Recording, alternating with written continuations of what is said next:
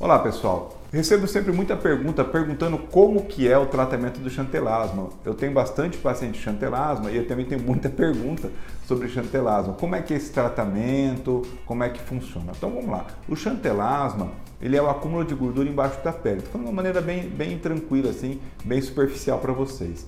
E óbvio que para a gente tratar essa placa de gordura que fica embaixo da pele, que é aquela placa amarelada que aparece, Uh, existem algumas maneiras. Pode até ser cirurgicamente, abrindo a pele e removendo essa bolsa de gordura, essa placa de gordura, ou até mesmo com eletrocauterização.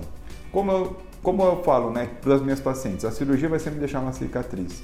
E a cauterização elétrica, ela é muito grosseira, porque a corrente elétrica ela vai correr por debaixo da pele, atingindo uma área maior do que talvez o necessário. Há anos já desenvolvi um protocolo para tratamento de chantelasma. Então eu uso duas combinações de ácidos, um deles é o ácido tricloroacético e também uso o fenol. Só que tanto um quanto o outro não é lá e cauterizar a lesão ou a placa com eles não. Existe todo um protocolo para aplicação local deles para que não gere uma lesão até pior ou maior. Por quê? Eles são lipo, lipofílicos, eles buscam a gordura, por isso que eles vão atrás da placa de gordura. E se fizer a aplicação de maneira errada, vai ficar uma lesão nessa região, tá certo?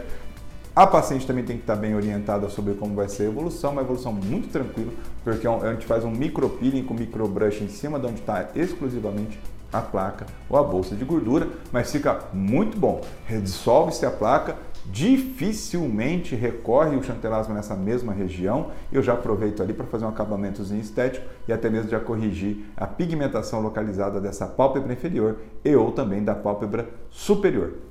Espero ter respondido a sua pergunta, fico à vontade e vocês me mandem mais dúvidas para eu gerar os próximos conteúdos. Um abraço e até o próximo.